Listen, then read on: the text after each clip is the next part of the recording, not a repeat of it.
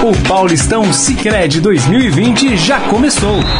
E mais uma vez, o Sicredi marca presença apoiando o futebol brasileiro. Isso porque, assim como a gente, o Sicredi acredita que juntos chegamos mais longe, e isso faz toda a diferença.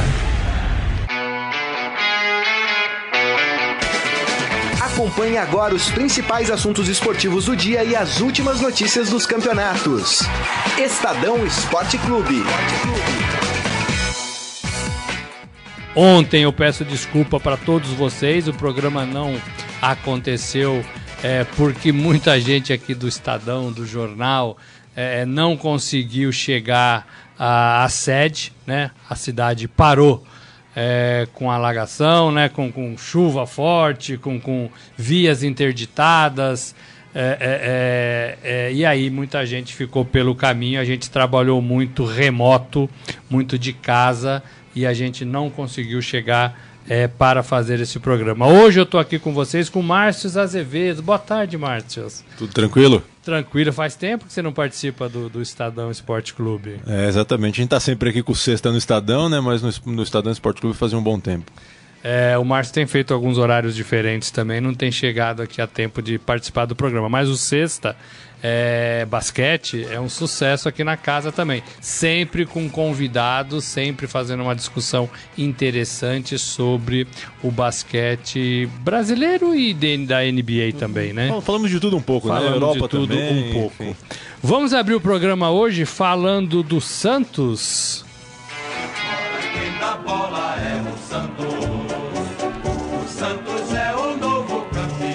Santos completou ontem à noite a quinta rodada do Campeonato Paulista, jogou na Vila Belmiro contra o Botafogo e ganhou de 2 a 0. Um placar fácil, uma partida sem muitos contratempos.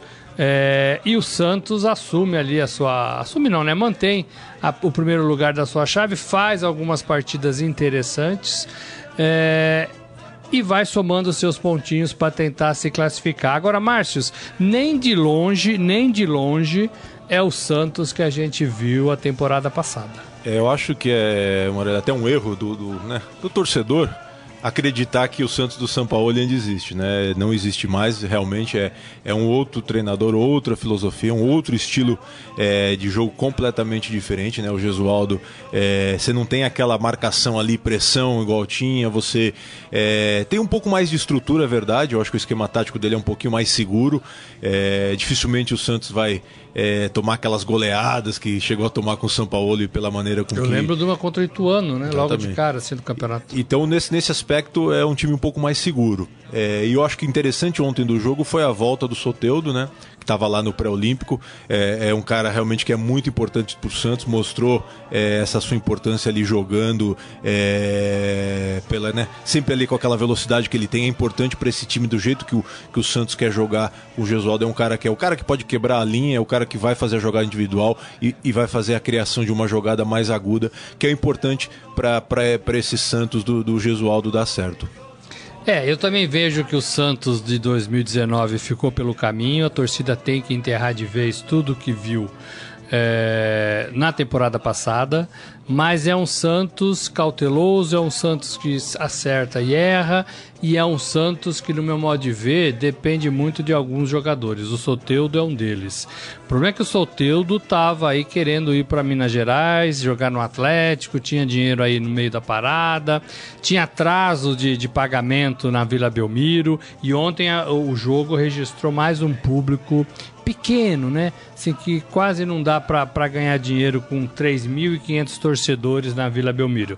Entendo que é, choveu muito nesses dias, tem chovido muito nesses dias, mas é, 3.500 torcedores é muito pouco. Eu queria dar, eu queria dar um alô aqui pro pessoal que está sintonizado com a gente. A gente está passando ao vivo é, no Facebook do Estadão é, e depois esse programa vira um podcast aí distribuído nas redes, nas principais redes é, é, de podcast aí do, do Brasil.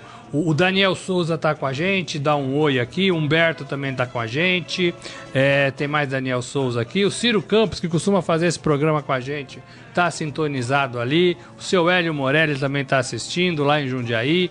Carlos Amaral tá com a gente, Viviane aqui deu um oi pra gente, é, Henrique Machado, o Santos ganha e é líder. A mídia, a mídia fala mal, o Corinthians perde e cai. A mídia fala bem. Não é bem assim, mas vamos lá. Responde pro Henrique. É Henrique Machado Tigre. O Santos ganhou e a mídia tá falando mal? Não. O Santos é um time arrumado que tá tentando enterrar aí um trabalho feito o ano passado porque o treinador foi embora. É, ele comenta aqui, né, que o São Paulo não ganhou nada.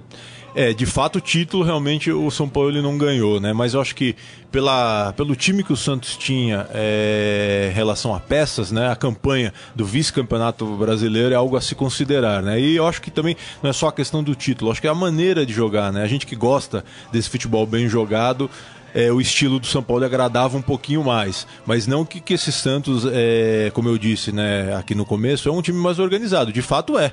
Realmente é mais organizado, então é o elogio que eu estou fazendo ao Gesualdo em relação ao São Paulo. Agora, aquele futebol agressivo, bem jogado que a gente né, se acostumou a ver com o São Paulo, eu acho um pouquinho é, mais bonito que esse do, do Gesualdo. É, e mais se foi se, né, se a temporada será mais efetiva ou não em relação ao, a, ao ano passado só quando a temporada acabar. Né? A gente tem que avaliar real, realmente dia a dia e aquele trabalho e a, a, evolução do time. E o Gesualdo, ele está chegando, né? Ele está conhecendo o futebol brasileiro, ele está conhecendo um pouco mais das características desses jogadores. Todo mundo, quando é contratado, fala que conhece, que sabe, mas não é bem assim. Né? É, e o Santos, é, ao lado do Palmeiras, é, somaram 10 pontos né, até agora em cinco rodadas. Só fica atrás do Santo André, que tem 12 pontos. Então, assim, não é uma pontuação ruim, não. E o Santos lidera o seu grupo. Um grupo razoavelmente é, tranquilo para o Santos. Ele está em primeiro com 10 pontos, todo mundo já jogou 5 vezes. Ponte Preta em segundo com 6 pontos. É, e aí vem o Água Santa e o Oeste com 4 pontos cada um. Então, assim, não está definido né, a classificação, os dois primeiros chegam lá, mas também não é um grupo muito apertado para esse Santos. E ontem os gols de dois jogadores importantes de dois jogadores, no meu modo de ver, é, que vestem bem a camisa do Santos. O Sanches, né? E o Sacha. O Sacha foi reserva por muito tempo, né, Márcio? Depois parece que se encontrou. É, ele ficou próximo, né, ano passado até de deixar o Santos. É é, quando o São Paulo chegou, enfim, depois se encaixou perfeitamente, ele ali com o Marinho e o próprio Soteudo, o ataque muito efetivo é, do Santos ano passado, fez bons jogos, mas eu, eu queria destacar o Santos, realmente é um jogador importante, é, ter feito gol, recuperar essa confiança, porque realmente é, foi importante para o Santos o ano passado e vai ser novamente esse ano, é, talvez seja uma das últimas contratações que o Santos fez que acertou realmente em cheio, é um grande jogador, é, caberia em qualquer time, né? Não à toa já estão até especulando que ele poderia ir para o Palmeiras, né? Porque o Luxemburgo realmente é um cara atento a isso, mas é um grande jogador valeu muito mais investimento que, por exemplo, foi feito no Cueva, né? Então, é, eu acho que é, o crescimento do, do, do também vai melhorar é, esse lado aí, é, a vida, né? Vai melhorar a vida aí do Gesualdo, comentando até que o, que o Henrique comentou, é, mandou a mensagem aqui, realmente o Santos tem alguns jogadores fora, né? O próprio Marinho que eu citei aqui. Eu acho que vai, tem, temos que dar tempo ao tempo, né? O futebol, como disse o Alessandro ontem, ele não te dá tempo, mas eu, eu acho que é o momento, você pode jogar por terra já uma opção que você fez é, pelo Josualdo, mesmo o time não, não sendo tão agradável de se assistir como foi com o São Paulo. Né? Vamos dar, deixar o Santos rodar aí e ver o, o que, que vai acontecer. E é um pouco como você disse, o torcedor do Santos perde é, aquele Santos para cima de qualquer adversário, aquela né, aquele Santos é, louco, né? Louco, né? É, mas ganha um pouco mais em organização, ganha um pouco mais no setor defensivo, né?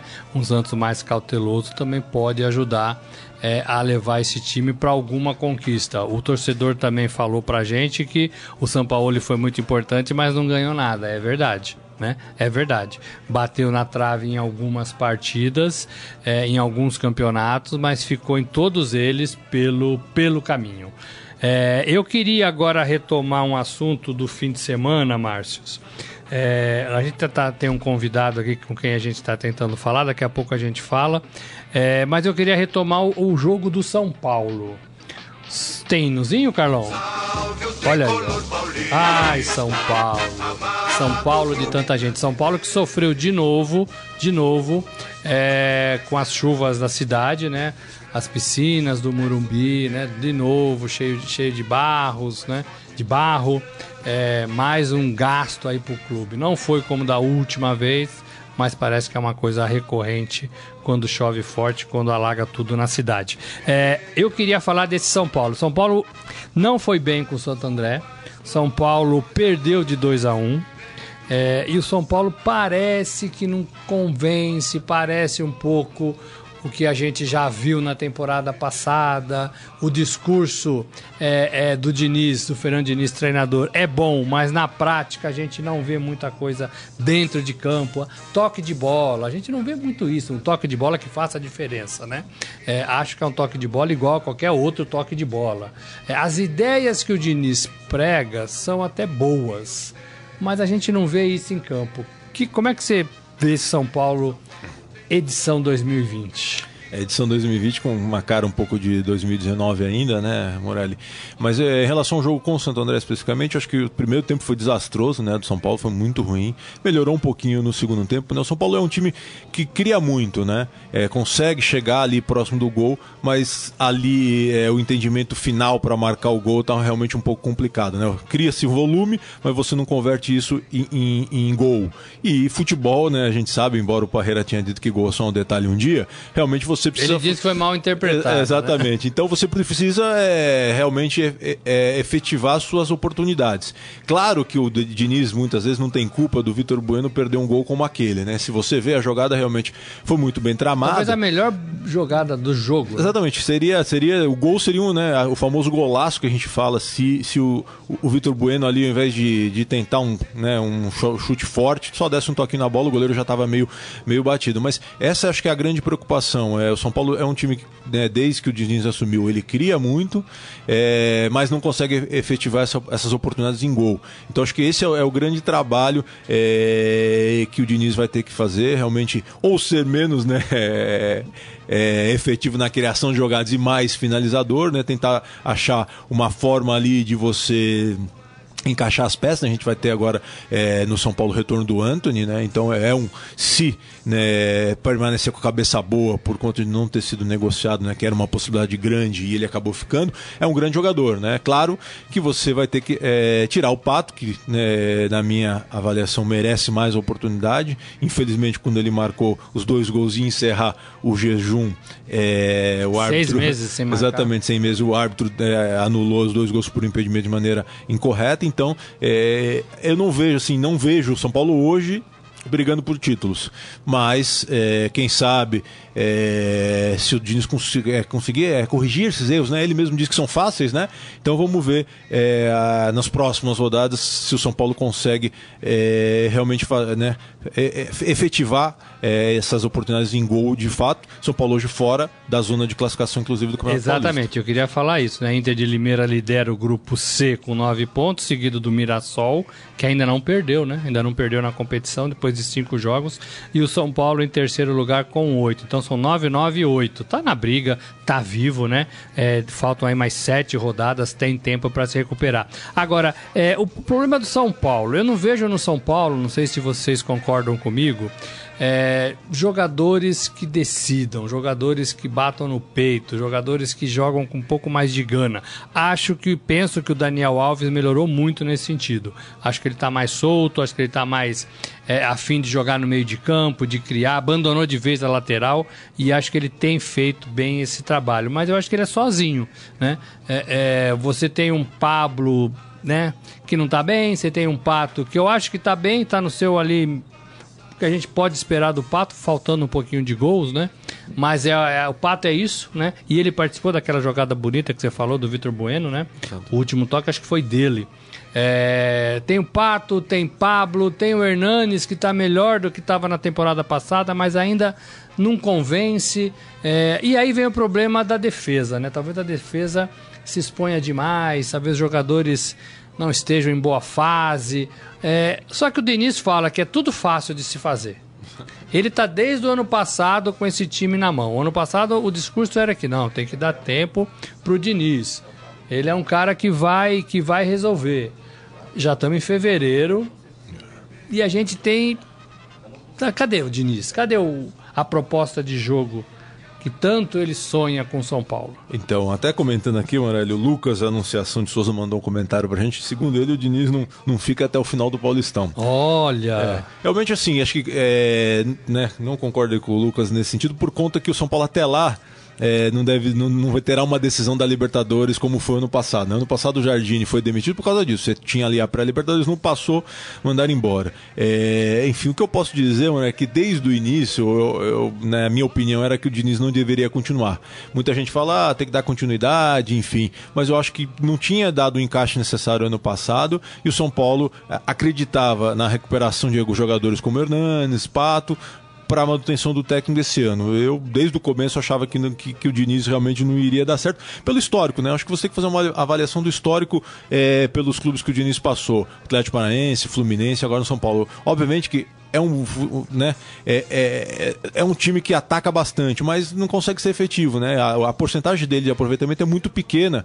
É, 35 por 40%. Por todos esses times que ele passou na Série A. Então, é, enfim, é, vamos ver, né? É difícil, porque ele fala que é fácil, mas a gente continua vendo né, o São Paulo sempre com problemas. Então, é, é, observar o que, que o São Paulo pode apresentar diferente. Realmente, o, o Daniel Alves, acho que agora né, se fixou ali realmente como, como armador do time. Eu acho que precisa entrar em, é, é, num ritmo melhor ainda, mas é um cara que, obviamente, São Paulo apostou alto, está custando caro, né? Não à toa São Paulo tem atrasado o salário é, é por conta de, né, desses jogadores que recebem muita grana, né? O Pato também é um salário alto, enfim. Então, São Paulo montou um elenco caro e que por enquanto não, dá resposta. Então, é, é e, e, como, né? Óbvio que o Lucas comentou aqui, realmente o técnico é sempre o lado mais fraco da corda, né? Não tem como. O, o problema é que, assim, hoje você tem alguns treinadores meio que no mercado aí, né? Do lado do telefone, esperando o telefone tocar, né? Você tem o Carilli, você tem o Mano Menezes, é, o Filipão tá aí, mas eu acho que o Filipão não vem mais pro Brasil, não. Mas você tem alguns treinadores aí que poderiam assumir esse São Paulo. Agora, é cedo, não é? Se ficar trocando de técnico, o São Paulo não vai para estaca zero toda vez que toca de técnico, toda vez não dá certo, todo recomeço. E aí o torcedor é, perde a paciência. Exatamente. O Ricardo até, Fabrício está acompanhando a gente, perguntou o que precisa fazer para melhorar, né? Ele fala que treinar a finalização. É, Ricardo, te respondendo aqui, acho difícil o jogador não estar tá treinando finalização, né? É que hoje em dia, para as pessoas que não acompanham muito o dia a dia, viu, Ricardo, é, é tudo fechado, né? Hoje é tudo fechado. Então você a não gente tem. não vê mais o que o cara faz. O cara te dá 15 minutos para você ver aquecimento e roda de bobinho. É raro você conseguir, você conseguir acompanhar um treino completo de uma equipe como o São. Paulo. Então acho que finalizações, obviamente, que, eles, que os jogadores treinam. Eu não sei se é, é aquela questão da concentração realmente na hora de decidir, enfim, é um pouco disso, né? O jogador tem um pouco disso, está concentrado em todos os jogos é, 100%, né? O Pato sempre teve esse grande problema, né? Sempre foi um cara que, que se desligava durante os jogos, mas futebol tem. Então acho que é um pouco disso, é se acertar realmente ali é, no momento de concentração. Talvez o Daniel, Daniel Alves possa ser um cara importante para isso, para colocar é, o São Paulo é, nesse ritmo de, de vitórias e títulos, né? Acho que falta um pouco, faltou falta alguns anos isso ao São Paulo, tá sempre disputando títulos e brigando lá em cima, né? São Paulo tem se acostumado a ficar ali na parte intermediária da tabela e tá tudo certo, né? A gente fala isso no Brasileiro, classificou para Libertadores, tá tudo certo. E eu acho que não tá tudo certo. Acho que é, o pensamento é, do clube tem que ser muito grande, tem que pensar em conquistar títulos.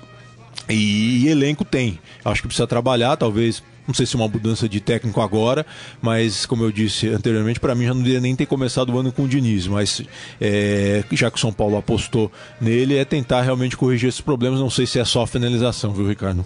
É, o, o elenco parece que é fechado com o Diniz, né? O Daniel Alves já falou isso algumas vezes.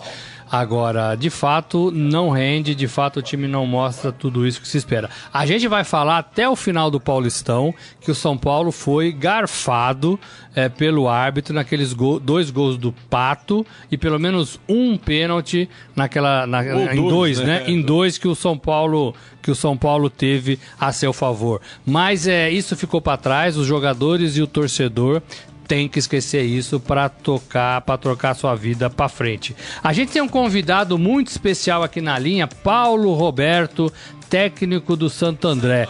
Boa tarde, Paulo. Boa tarde. Bom falar com você e bom falar com o treinador que, do time que tem a melhor campanha no Campeonato Paulista depois de cinco rodadas. E vou direto para uma pergunta fácil para você. qual é o segredo? Ah, boa tarde aí mais uma vez, é um prazer poder estar falando com vocês, mas o segredo é, na realidade, acreditar no trabalho, né? Obviamente que nós sabemos que um início como esse, ele não é muito comum, né? principalmente é, em equipes do nosso porte, né? que trabalham sério, a gente procura é, trabalhar bem profissionalmente, mas nós sabemos das dificuldades que nós enfrentamos, principalmente se tratando de um paulistão, que não é só a dificuldade pelo lado técnico dos do nossos adversários, mas trabalhou-se para que a gente pudesse aí o mais rápido possível conseguir uma pontuação onde nós não corrêssemos nenhum risco é, de rebaixamento para ir daí para frente poder pensar em algo mais. É, é, boa tarde, Paulo. Aqui é o Márcio Azevedo, tudo bem? Tudo bem, Márcio, tudo bem. E a campanha, né, Paulo, já, o pessoal já está comentando que ela é superior àquela, né, de 2010, quando o Santo André chegou é, na decisão, quase levou o título contra o, contra o Santos, né? Queria saber de você é, se a parte física também é, desses jogadores do Santo André tem feito a diferença nesse campeonato. É, eu não me atentei a esse detalhe, né, comparando-se com a campanha de 2010. Mas a, a parte física tem sido, sim, tem sido, é, mesmo com o nosso pouco tempo é, de treinamento, que a nossa pré-temporada foi muito curta, nós tivemos que praticamente contratar 20 jogadores, né? é muita coisa quando você não tem uma base sólida, você não tem um grupo remanescente de temporada anterior, você ter que contratar 20 jogadores é, é uma tarefa muito difícil. Você tem que é, minimizar é, o percentual de erros. Então nós tivemos que contratar 20 jogadores e tivemos uma pré-temporada que não foi muito longa, mas que nós pudemos, tivemos a oportunidade e a condição de trabalho muito boa, que foi de 2 de janeiro até o dia 18 de janeiro no sul de Minas, onde nós ficamos é, praticamente aí durante 16 dias. Eu acho que isso aí nos ajudou muito para que nós pudéssemos entrar na competição, pelo menos num condicionamento aí, se não o ideal, mas num condicionamento aceitável. Ô Paulo, e essa. Então, duas perguntas agora para você. É, é, é, uma balela dizer que os clubes é, do interior, ou que não são esses grandes da capital, eles têm um maior período de preparação. A gente ouve isso toda vez que começa o Campeonato Paulista, né? Ah, os clubes do interior, eles ficam treinando mais tempo e aí eles já chegam mais fortes para a competição. Não é bem assim, né? Veja bem, Algumas vezes isso ocorre. Isso até já ocorreu comigo nas temporadas anteriores, pelo menos é, foram cinco paulistãos que nós disputamos no São Bento. Pelo menos nos dois primeiros paulistão, nós tivemos essa oportunidade de iniciar um trabalho em novembro. E iniciando esse trabalho em novembro, é óbvio que nós chegamos no, no início de competição é, com um lastro é, bem maior do que aquelas equipes que tiveram menos tempo de preparação. Mas de lá para cá, é, nós não tivemos essa oportunidade, não. É sempre montando o time em dezembro e praticamente reunindo 100% do elenco praticamente só em janeiro, porque os atletas que vêm de Série B, eles têm, né, por lei, um mês de férias. E foi o que aconteceu esse ano. Nós fomos ter 100% do elenco nas mãos é, no dia 2 de janeiro, no início da nossa pré-temporada. Então, assim, até acredito que pode ser que uma ou outra equipe tenha começado antes. Se eu não me engano, se eu não me engano, a única equipe do Paulistão que começou em outubro, novembro, foi a equipe da Internacional de Limeira. As outras, todas, pelo que eu sei, foram no mês de dezembro. Então, dessa vez, nós não tivemos essa oportunidade. E tivemos aí, como eu falei para vocês, aí, praticamente 16 dias de de pré-temporada. Você acha, Paulo, que, que o Santo André já está preparado para para virar a vidraça, né? Ou seja, o time que, obviamente, é, conquistando vitórias, enfim, perdeu só uma partida até agora para o Guarani. É, esse time está preparado para suportar essa pressão de começar a ser mais observado, de começar a ser mais analisado? Olha, eu acho que isso aí já até vem ocorrendo, né? Nós estamos chegando praticamente em 50% da, da competição e pela regularidade que a equipe manteve, incluindo o jogo da Copa do Brasil com o Criciúma, é, a equipe já é uma equipe que deve estar sendo bem estudada pelos nossos adversários, como nós também temos feito, é, estudando também os nossos adversários. E nós temos que estar procurando preparar o grupo para esse tipo de situação, porque existem duas expectativas, né? principalmente no futebol, a positiva e a negativa. Quando você, a equipe ela vem num bom momento, a expectativa, ela, na maioria das vezes, é positiva. E o inverso, quando a equipe não vem num bom momento. Como a gente, como a nossa equipe vem em um bom momento, é normal que as atenções fiquem voltadas para nós e, logicamente, que os adversários vão procurar, sempre nos jogos que enfrentarem a equipe de Santo André, procurar dar o seu máximo, como o Guarani fez no jogo contra o Guarani. Nós percebemos que parecia que eles estavam jogando uma decisão de campeonato e conseguiram até a vitória aos 47, 48 é, do segundo tempo. Então nós temos que estar preparados para isso e temos que procurar preparar o grupo também, porque isso aí eu acho que agora, nesse momento, daqui para frente, será uma realidade. Ô Paulo, a gente está falando aqui no nosso Facebook do Estadão para quase 4, 5 mil pessoas. E eu queria que você contasse um pouco a sua trajetória aí, para se apresentasse, de que água você bebeu, de que água você bebe para comandar um time de futebol, quem são seus caras que te inspiram, é, quem é o Paulo Roberto, técnico do Santo André? É, na realidade, eu tive uma trajetória é, de atleta de futebol, né? Hoje um ex-atleta, iniciamos a carreira nas categorias de base do Botafogo do Rio de Janeiro, estão lá praticamente quase que 10 anos, depois rodamos aí quase que todo o Brasil, Norte, Nordeste, encerramos a carreira e já iniciamos como treinador trabalhando no futebol mineiro, né? no sul de Minas, na equipe do Pouso Alegre. E dali, depois de trabalhar 5, 6 anos no sul de Minas, é, no estado de Minas, quer dizer, nós viemos para São Paulo, onde inclusive eu fixei, fixei residência, que foi na cidade de Rio Claro. Naquela época nós tivemos a oportunidade de assumir o Rio Claro praticamente na B3, que era a divisão que existia naquela época. Conquistamos aí seis acessos no clube, da B3 até, até o Paulistão, né, praticamente seguidos. E ali começou praticamente a nossa trajetória né, de, de trabalhar é, em vários clubes aí do, do futebol paulista, tendo a minha última passagem é, na equipe do São Bento, quando nós também assumimos na, na segunda divisão do, do, Paulista e também conseguimos, juntamente com toda a diretoria, toda a comissão técnica, atletas, é, levar o São Bento da segunda divisão do estadual até a Série B do Campeonato Brasileiro. Paulo, e que, que história é essa de apelido que o pessoal te deu aí de Luxemburgo do interior? Dificilmente essa pergunta não é feita, né?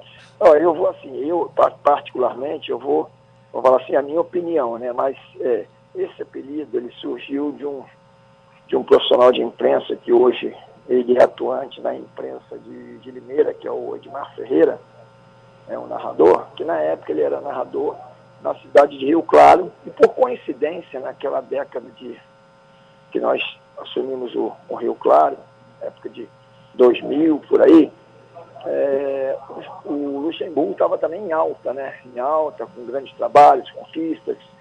E, coincidentemente, nós tivemos aquela arrancada também dentro da, da, da carreira de acessos consecutivos lá no, no, no Rio Claro. E tínhamos uma maneira de no estagiar nos jogos, não como o Vanderlei na época, que ele trabalhava de terno, essas coisas, não, mas a gente, eu me trajava é, social, né, traje social, eu acho que também por isso ele acabou colocando esse apelido e começou a, a me chamar de Luxemburgo, Luxemburgo a coisa pegou, acabou pegando.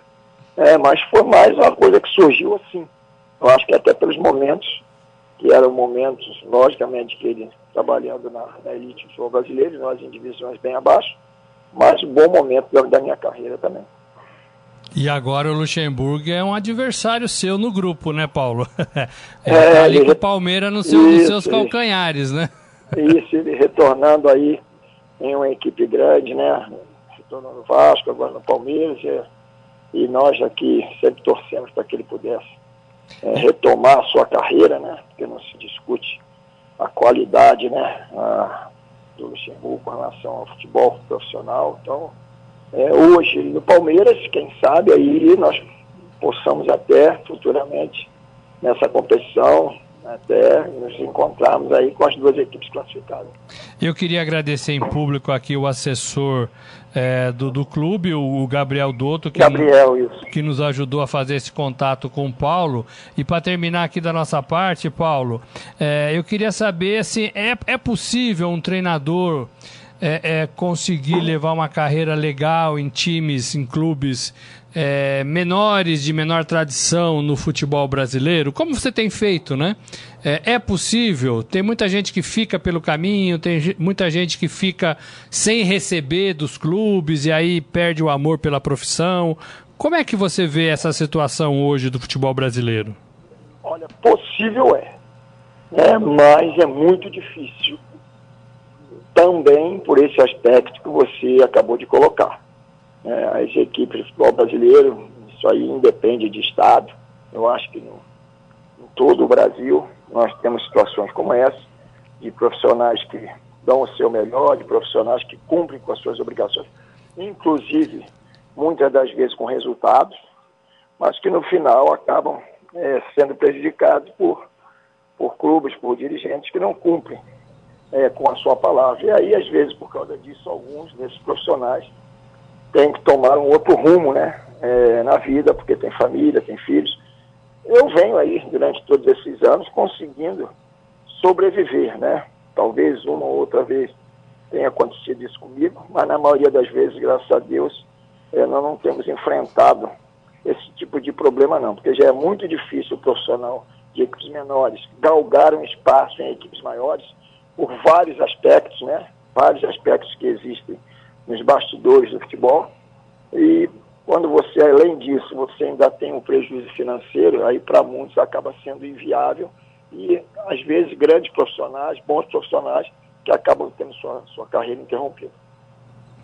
É isso. Eu agradeço o Paulo Roberto, técnico do Santo André, time de melhor campanha neste campeonato paulista. É, não cai mais, né, Paulo? Não, não corre mais risco de ser rebaixado e agora pensando já nas fases decisivas da competição. Faltam sete rodadas é, para o fim da fase classificatória. É, e o Santo, o Santo André briga aí para ser um desses times classificados. Paulo, obrigado com a atenção aqui com o Estadão, com o Estadão Esporte Clube. Eu que agradeço a vocês pela oportunidade. Vamos estar sempre aqui à disposição de vocês. Obrigado, um abraço. Um abraço. Olha o hino aí, ó. Melhor campanha, 12 pontos, perdeu uma, uma só, né? Pro Guarani, né? Exatamente, deixando os andreenses orgulhosos, né? Olha só. Afinal, somos, somos de Santo André. Falou com o coração agora, né? É, muito bem. Tem alguém aí para falar dos do nossos amigos ou vamos entrar no Corinthians que se prepara para um jogo decisivo? Decisivo Libertadores, né? Eu ia falar pré-Libertadores, mas é Libertadores. É, Libertadores, né? segunda fase da Libertadores. Libertadores, fase é, é, que Segunda fase, segunda, segunda fase. fase. Depois segunda temos, fase. temos a, a terceira, terceira fase, aí a fase de grupos. A fase de grupos, a fase de grupos. É, vamos tocar o hinozinho do Corinthians? Salve o Corinthians!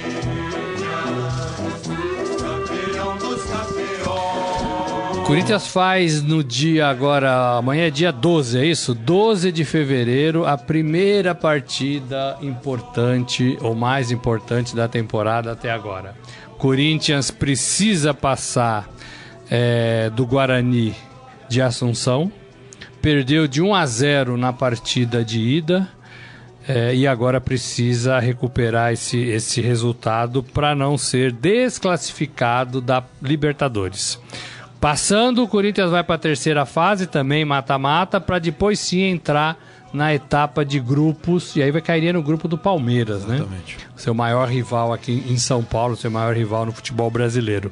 Márcio, é um Corinthians que sabe o que tem que fazer, é um Corinthians já preparado para decidir uma classificação importante, ou ainda é um Corinthians é, em fase de amadurecimento, transformação e que preocupa a sua torcida? Eu acho que é um Corinthians em risco.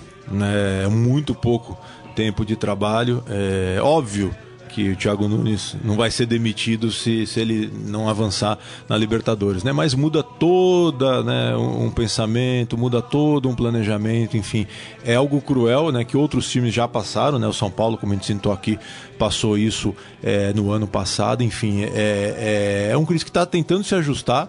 É, o Thiago Nunes está tentando é, colocar ali a, a, marca né, nesse time do Corinthians. Fez bons jogos, fez, mas também fez outros jogos é, pouco atrativos. Então é um jogo extremamente perigoso para o Corinthians, né?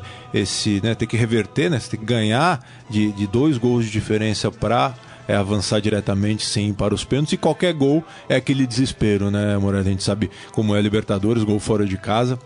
Então é, é um jogo é, em que o Corinthians vai precisar ter calma, né? Porque a torcida obviamente vai empurrar e, e, você não pode, às vezes, esse embalo é positivo em alguns aspectos, mas também pode ser é, negativo se você começar a demorar a, a, abrir o placar, né? Quando você demora a abrir o placar, começa a pressão, o tempo vai passando, você começa a jogar contra o relógio. Não é um time, é, um grande time esse Guarani, mas é, tem mostrado uma segurança defensiva importante, então o Corinthians vai ter que furar esse bloqueio e sair o quanto antes na frente para dar uma acalmada nos anos e assim controlar o jogo é, depois disso. Essa fase, essa fase da competição, ela tem gol, gol pro, né? Porque se o, se o Guarani fizer um gol aqui em São Paulo, amanhã 21 e 30 o, obriga o Corinthians a fazer três gols, três gols dois gols de diferença, para não levar a partida para os pênaltis. Né? É, então, assim, não é uma partida fácil, porque o Corinthians também vem demonstrando erros, também vem demonstrando alguns defeitos é, nos, nos, jogos, né? não é um time ainda consolidado. E eu sempre falo isso, escrevi segunda-feira na coluna aqui no Estadão. Essa, essa fase inicial da Libertadores. É, ela é, ela é, é de muita responsabilidade para os clubes. Internacional e Corinthians são os dois brasileiros né, que estão nesta fase. É, porque os clubes não estão preparados, porque os clubes ainda estão em formação, porque quando os clubes trocam de treinadores precisa de um tempo, é o caso do Corinthians, né? É o caso do Internacional também, né? Os jogadores voltam de, de férias, voltam fora de forma, a carga de exercício é grande, isso deixa a perna um pouco dura, e aí chega a data de uma decisão importante. Aí os clubes não estão preparados. E se o Corinthians não conseguir a sua classificação, é, ele vai levar essa eliminação, ele vai levar isso pro resto da temporada. Então já coloca um fardo pesadíssimo, pesadíssimo nas costas do Corinthians. Informação: Thiago Nunes é, é, deve utilizar o Pedrinho, que estava na seleção é, sub-23 que ganhou vaga lá para a Olimpíada de Tóquio. É, o Pedrinho é o cara mais aguardado do time para essa partida, né? É, só não se sabe aonde ele vai ser usado no campo, né? É, o Pedrinho não gosta de jogar aberto, gosta de jogar mais no meio, mas ele tem jogado mais aberto pelas pontas no Corinthians, Márcio. Eu acho que é outra situação perigosa, né? Você está é, reformando um time, né? montando uma estratégia, e aí você pega um jogador que não, né, não esteve em toda a preparação e coloca ele em campo num jogo decisivo. Eu não sei ainda, viu, Morelli, se ele vai começar jogando. Eu tenho minhas dúvidas, apesar do, do Thiago Nunes ter dito que, apro que quer aproveitar o Pedrinho, é. o próprio Pedrinho, que é importante, disse que quer jogar. É, eu acho que tem que ponderar um pouco essa participação dele é, nessa partida.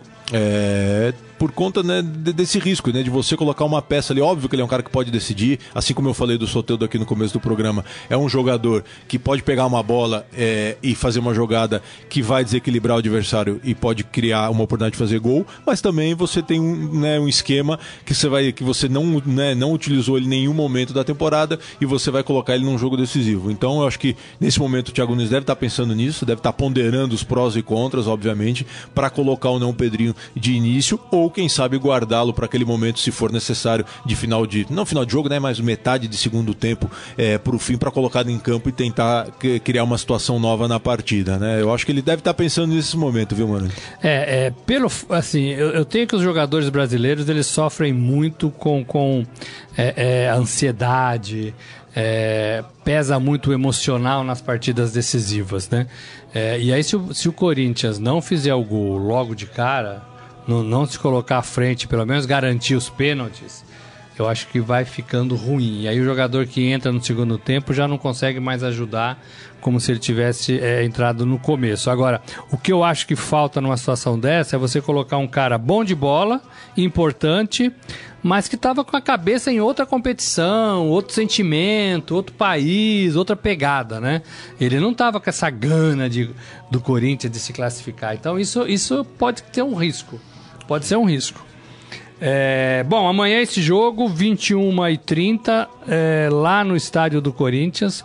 Corinthians precisando vencer para passar para a terceira fase da Libertadores. É, é isso, gente. Vamos para o momento fera? Agora, no Estadão Esporte Clube, Momento Fera. Cara é fera! O cara é fera. Tem uma notícia aqui no, do Fera que é o seguinte: esportefera.com.br. Clubes ingleses cobram até 3 mil reais para crianças acompanharem jogadores. É, sabe o que me soa isso? É aquele contrato que o Neymar fez, é, que ele tinha que aplaudir a torcida do PSG, e fazendo isso ele tinha ali um dinheirinho a mais na sua conta. Poxa, não é possível, né, que, que para entrar ali com os jogadores, para acompanhar o jogador numa partida de futebol, os pais dessas crianças tenham que pagar, né? É, eu sei que o dinheiro é importante, tem que fazer dinheiro para ter um time forte, mas é demais, né, Márcio? É, é, assim, talvez, né, alguém tenha tido essa brilhante ideia, falou, porque a gente não pode lucrar um pouquinho mais, né? E, e, e, e óbvio que a gente sabe que, que, imagino a quantidade de pessoas que querem passar esse momento, entrar no campo, enfim, com, com os ídolos, mas eu já pensou se a moda pega aqui, Morelli, no Brasil, hein? Aí não vai ter mais criança entrando no estádio.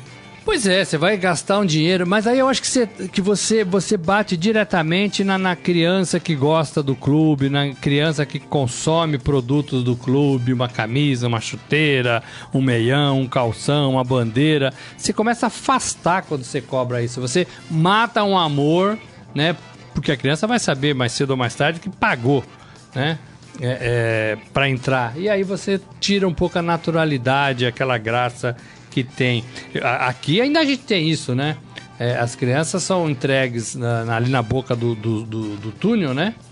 É, eu, eu, tenho muito a imagem do São Paulo na cabeça, ali na boca do túnel, todo mundo aí vestidinho com a roupa do seu time, é, e aí entra com, com um jogador, né? O Rogério puxava aquela fila de crianças. É né? isso que eu ia falar, né? E os caras cobram mais caro se o cara for o capitão, entendeu? Porque vai estar em destaque ali, né? E a matéria foi do Telegraphic, né? E, e fala aí é, que de clubes como Arsenal, Chelsea, Liverpool, o City, o United e o Newcastle é, fazem esse tipo de, de cobrança aí para a meninada entrar com, com os seus ídolos. É, de fato não é uma coisa que pegou bem lá no futebol inglês, não. Tem mais alguns alôs aí pra gente, pra gente falar ou vamos, vamos encerrar por aqui, Márcio? Tem mais alguém aí dando um oi? O, o, Adi, o Adi Armando tá aqui também, viu? Mas o pessoal tá discutindo muito, né? Continuando discutindo São Paulo aqui. O Ricardo, ele não tá, tá inconformado realmente com a situação é, do São Paulo. Comparou o São Paulo com a Ferrari do Rubinho, viu? Tem time, mas não, não tem... Eu não tem conseguido ele resultado. Eu acho que o elenco não é tão ruim assim mas precisa ter um piloto aí que faça esse carro andar melhor, né? Exatamente, eu, eu concordo, eu acho que está faltando. Né, eu sei que a gente sempre vê, né, o pessoal briga, ah, não, porque né, vocês defendem que não demita técnico, quando não demite a gente reclama também. É verdade. Mas eu acho que tem um limite, né? Eu acho que você.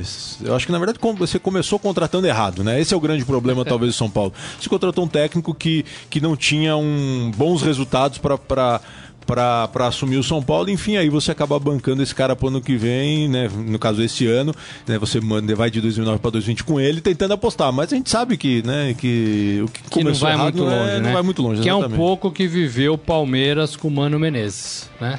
Sabia que a contratação não era a melhor, fez e deu no que deu, foi trocado é, na primeira oportunidade. Gente, é isso. Chegamos ao fim desse Estadão Esporte Clube. Queria agradecer a participação de todos vocês. É, amanhã a gente vai falar muito mais desse jogo do Corinthians, falar um pouco mais de Palmeiras e Santos.